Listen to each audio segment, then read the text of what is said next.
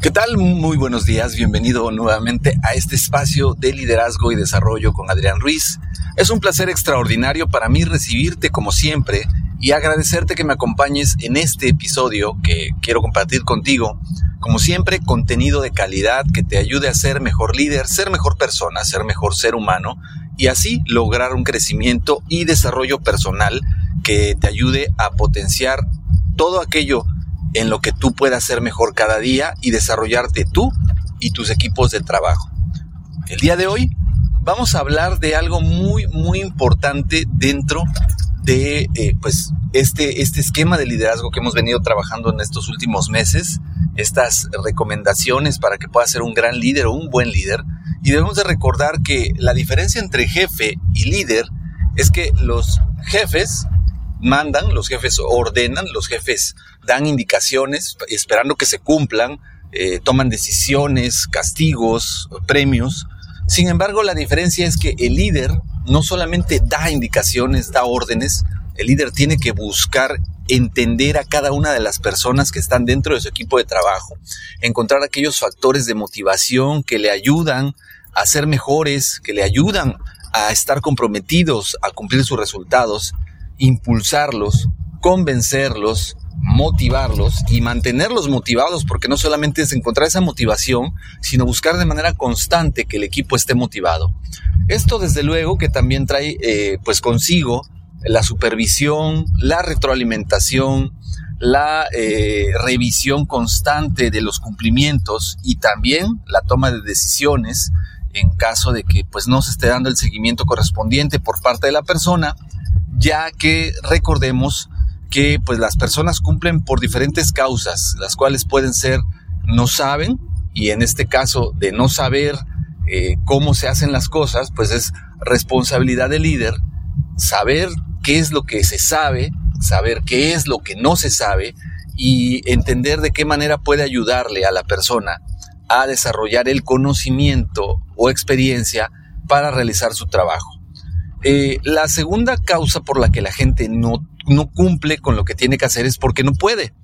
Eh, aunque tiene el conocimiento, no tiene la habilidad técnica o no tiene la pericia para desarrollar ciertas actividades o tareas, o quizás es alguien de nuevo ingreso y que aunque ya aprendió todo lo que se tiene que saber respecto a sus tareas y su organización, pues todavía no tiene eh, el dominio completo de lo que tiene que hacer.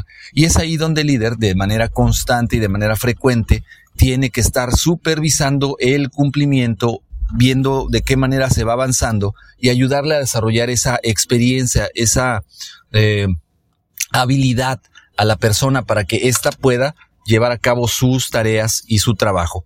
Y por último, eh, una de las causas por las que la gente no cumple con su trabajo es porque definitivamente no quiere. Es decir, aunque tiene el conocimiento, tiene la habilidad, ya llegó a un punto donde ya no se siente motivada o motivado para hacer las cosas y ya no lo quiere hacer. Es ahí donde el líder también debe de, estar muy consciente del por qué esta persona ya no tiene las motivaciones suficientes para hacer lo que le toca hacer. Eh, esta es la parte complicada porque dependiendo de qué tanto conozca el líder a la persona, qué tanto se involucre en conocer a la persona, qué lo motiva, qué lo mueve, pues puede determinar si esta eh, situación de no querer hacer las cosas está motivado en un hartazgo de la persona donde ya no siente avanzar, donde quizás también es importante saber si ya le está quedando pequeño el puesto y ya no tiene esa motivación de hacer las cosas porque no tiene un crecimiento o porque la persona ya no tiene ganas de, trabajar ahí, ya nada más está esperando eh, que se tome una determinación con él.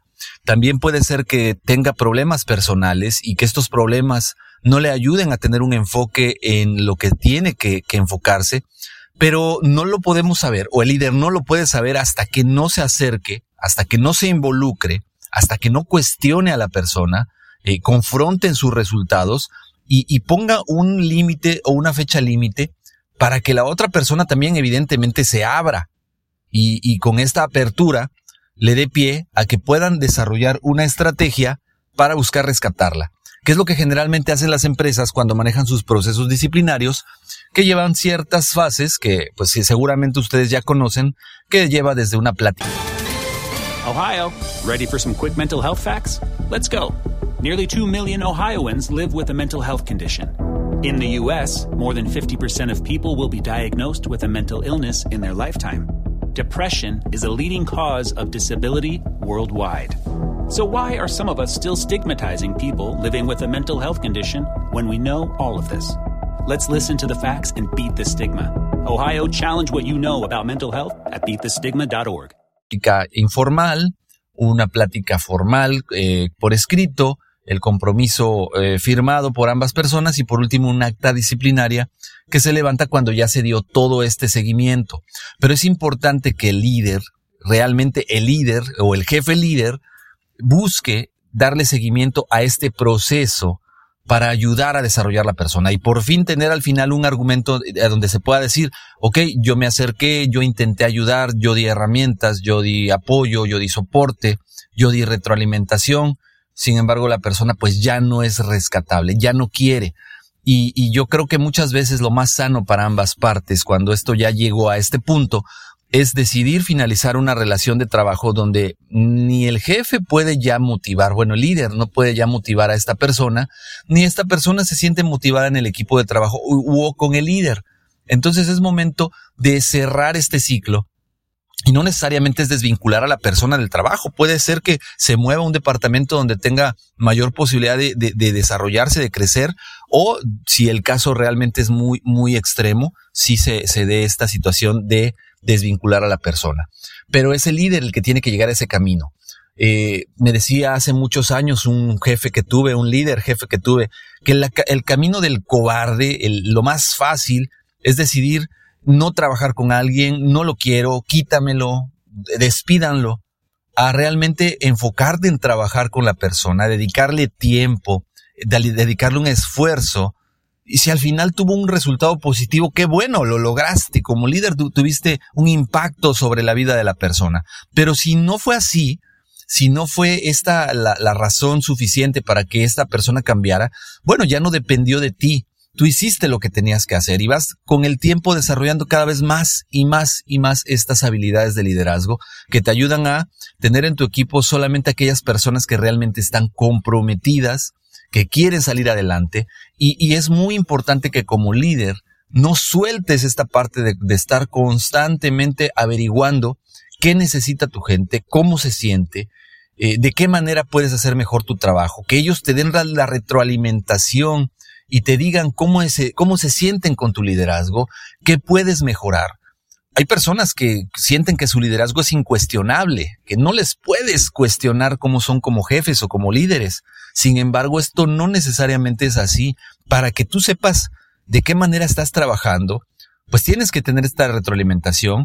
Afortunadamente existen estas famosas encuestas de 360 grados donde tu gente te evalúa, tus compañeros te evalúan como líder y así mismo tu jefe también evalúa tu liderazgo y esto te da un panorama mucho más amplio para que tú puedas entender en qué partes eres muy bueno, en qué partes puedes mejorar y si realmente estás haciendo algo que no es correcto, de igual manera puedas saber qué es y desde luego empezar a mejorar.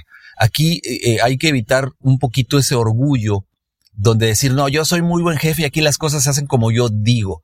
No necesariamente.